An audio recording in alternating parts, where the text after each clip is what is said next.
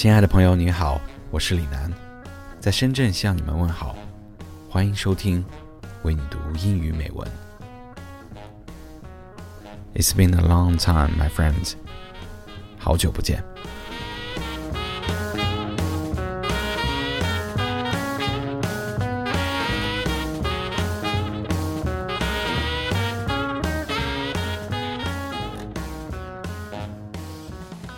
You know the world is full of lonely people, afraid to make the first move. 世界上那么多孤独的人，他们总害怕迈出第一步。这句话出自今年的奥斯卡最佳影片《绿皮书》（Green Book）。Green Book 原本是专为黑人而设的旅行指南，标注了各城市中允许黑人进入的旅店、餐厅。电影发生在白人至上盛行的二十世纪六十年代，讲述了黑人钢琴家 Don 和白人司机 Tony 一路开车南下，到美国种族歧视严重的南方巡演的故事。电影节奏明快，情节有趣而又不失深度和温情，推荐你看一看。而今天我要为你读的是 Tony 在旅行途中。写给妻子 Dolores 的后三封信。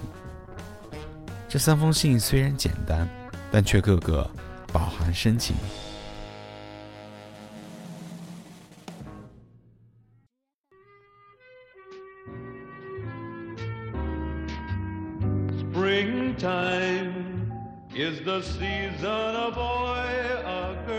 Dear Dolores, when I think of you. I'm reminded of beautiful plains of Iowa. The distance between us is breaking my spirit. My time and experience without you are meaningless to me. Falling in love with you was the easiest thing that I ever done. Nothing matters to me but you. And every day I'm alive, I'm aware of this. I loved you the day I met you. I love you today. And I will love you to the rest of my life. Love you. Tony. P.S. Kiss the kids.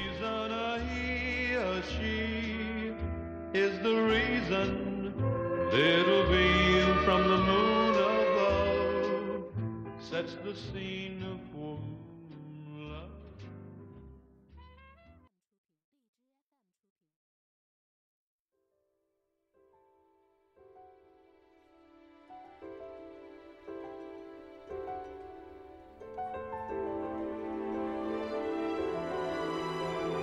Dear Dolores, the tree have shed their leafy clothing and their colors are faded to gray and browns. I saw a million of trees all dusted with snow, just like out of a fairy tale. I would count hours, minutes, and seconds until you are in my arm. Love you, Tony. P.S. Kiss the kids.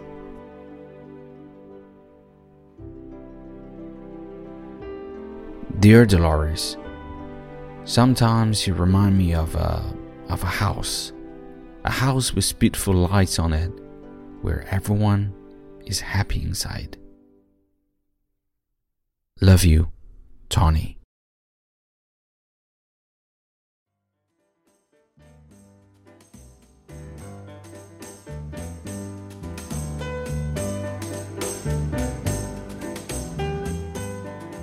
在旅途开始前，Dolores 和 Tony 说，希望 Tony 一有时间就给他写信，但 Tony 却以不会写信而搪塞。在 Dolores 的一再坚持下，说写信比打长途电话便宜多了，Tony 才勉强答应。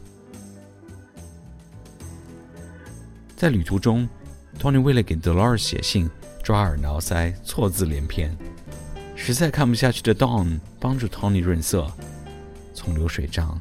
变得充满文采和浪漫。而到最后一封信的时候，Tony 已经可以独立自己完成。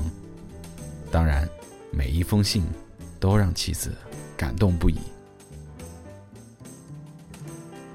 生活也是这样。对于身边最亲近的人，我们总是吝啬去表达自己的感情。他们是我们最亲爱的人，但是我们对他的爱，我们仿佛总是难以启齿。也许是一句“我爱你”，一条赞美的微信，或者一封充满深情的信，我相信都会让他们感动不已。爱，不仅仅是默默无闻的关心，而更是要大声说出来。So, are you ready to write a letter to someone you care about? Just go ahead. It could be anything, it could be any words. Just follow your heart and do it. Remember, the world is full of lonely people that are afraid to make the first move. If you're ready, make the move, and you won't be lonely anymore.